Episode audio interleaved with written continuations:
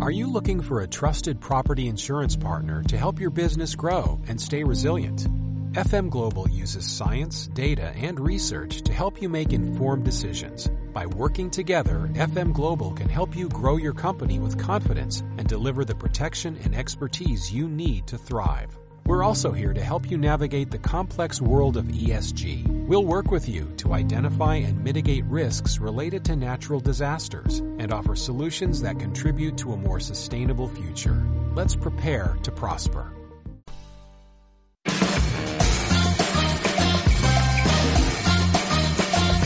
Comienza Crónicas sobre Emprendimiento con Alejandra Ron Pedrique. Programa. El día de hoy eh, tengo conmigo a Javier Galué, consultor de empresas y profesionales y también profesor del Instituto de Empresas para hablarnos de liderazgo. Bienvenido Javier al programa. Muy buenos días, ¿qué tal estás? Encantados de tenerte aquí con nosotros para hablar de un tema tan interesante a nivel empresarial. Sí, la verdad es que el liderazgo hasta hace muy poco no se estudiaba como tal. Era algo como que se, se entendía como si el líder es el- la típica persona que le habla a multitudes, ¿no? El líder político, el líder religioso, el líder militar.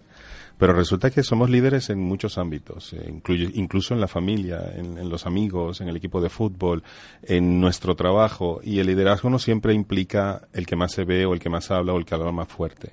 A veces podemos ser líderes desde, desde incluso desde dentro de nosotros mismos, ¿no? Y eso es muy importante porque eso sí nos va a hacer avanzar como personas y, e incluso las personas que nos rodean.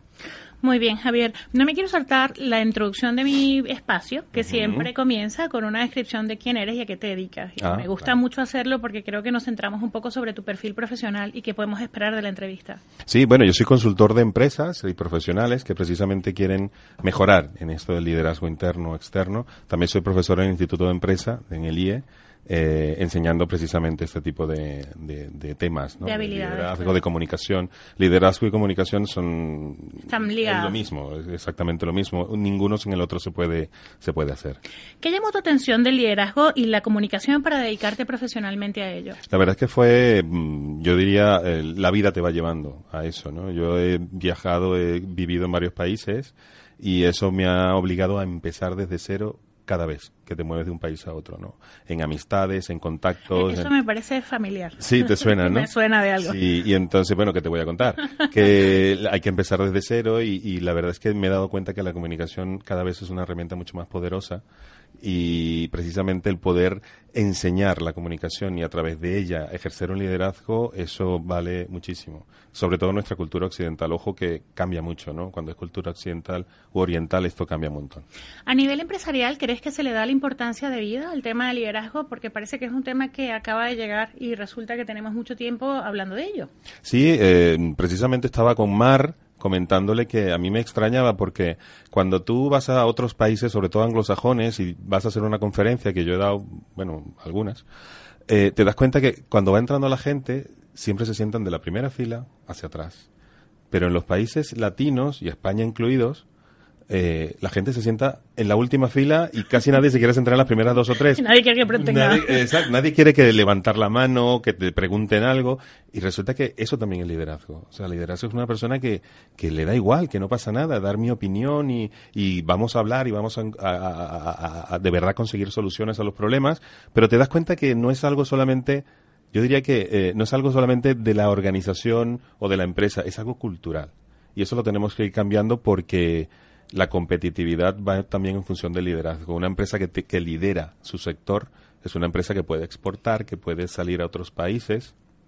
Una persona que tiende a ser líder, pues se nota y, y marca el rumbo y le dice a, la- a su gente dónde debe ir. Y eso es importante. Claro que el líder también tiene que escuchar, tiene que ser humilde, tiene el liderazgo es un- algo sumamente complejo. Es lo que te iba a preguntar ahora. Sí. ¿Qué entendemos por líder y qué entendemos por liderazgo para que nos centremos? Sí, eh, se confunde mucho lo que es líder y jefe, ¿no? Y ahí hay una gran diferencia. El jefe tiene autoridad, el líder eh, no tiene por qué tener autoridad. Una persona dentro de una organización puede ser el último de la fila, pero puede ser el líder. El líder que, que hace que la gente lo vea, que la gente lo escuche, ¿no? Entonces, ¿qué sería lo ideal? Que el jefe fuera un líder. Lo que pasa es que la mayoría de los jefes, la, la autoridad hace que, que te bases en esa autoridad para que la gente te siga. Y lo mejor sería que la gente te siga porque quiere seguirte, no porque está obligada a seguirte. Eso es ser líder. ¿Qué cualidades debe tener entonces un líder? Bueno, ¿cuánto dura el programa? Más o menos. no, fíjate, todos nacemos con la posibilidad de ser líderes, todos, absolutamente todos, unos más que otros.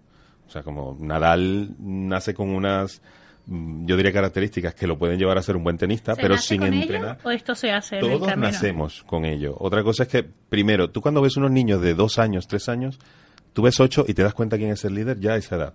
Eso quiere decir que ese nació con un- algunas características genéticas o en su camino, en su familia, en su casa, que lo hacen ser un poco líder dentro del grupo. Pero eso no quiere decir que como Nadal, entrenando y entrenando y entrenando, termine siendo el campeón mundial en liderazgo, ¿no? Y eso implica, pues eso, preocuparte, eh, mm, yo diría formarte muchísimo, pero yo creo que más que en la formación está un poco en, en tomar en cuenta a los demás, escuchar a los demás, que los demás te vayan guiando para que te digan a dónde quieren ser guiados. Fíjate lo que, volvemos al principio de la entrevista donde hablábamos que la comunicación está íntimamente relacionada con el liderazgo. Totalmente, mismo. totalmente. Nadie te va a liderar si no te entiende. Y si tú no te haces entender, ¿no? Pero lo importante es que, que tú les marques un rumbo y que cada persona siga ese rumbo. ¿Por qué? Porque el mejor líder es el que crea líderes. ¿Qué pasa en muchas empresas, muchas organizaciones, incluso en la política? Que el típico síndrome de Procusto, ¿no? De que la persona, eh, vale, yo digo a dónde vamos a ir, pero cuidadito y no me quieras superar, ¿no?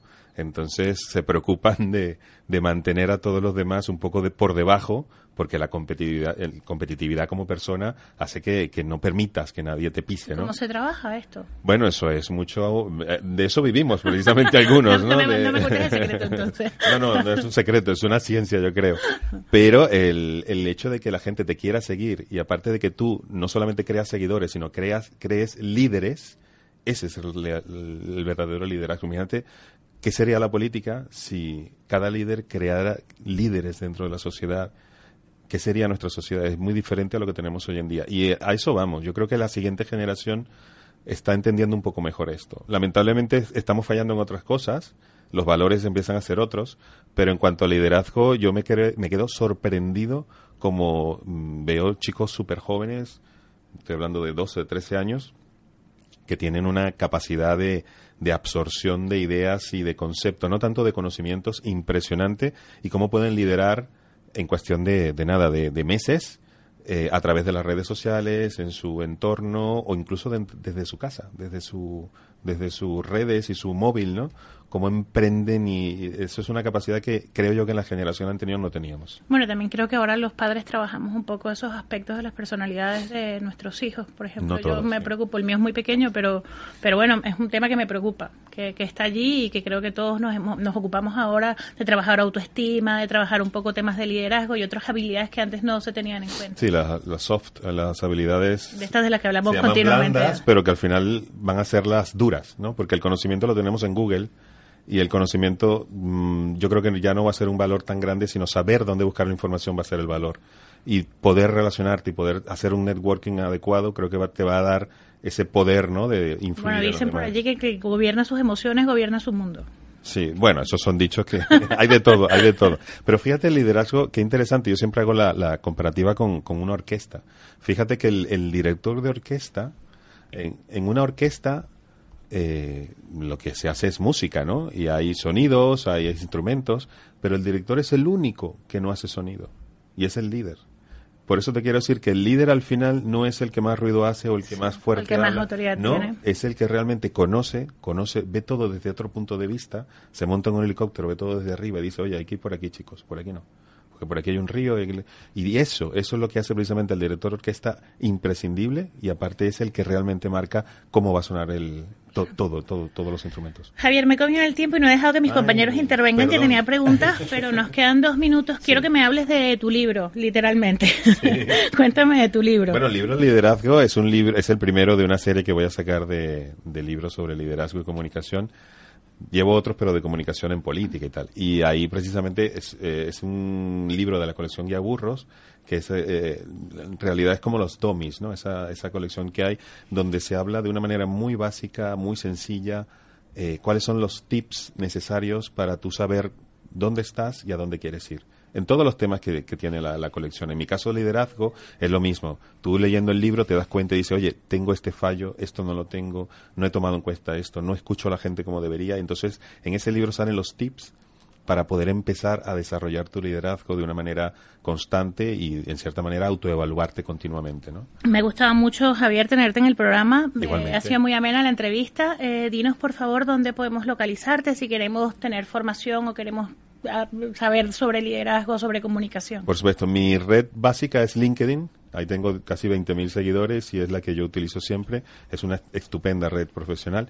Y yo estoy con mi nombre, Javier Galué, me ponéis ahí en LinkedIn. Estoy Dejaremos rastro también de ellos en nuestras redes sociales. Por favor, eso lo agradece. Igualmente, ¿eh? va a ser recíproco. Claro que sí. Muchísimas gracias, Javier. Un placer.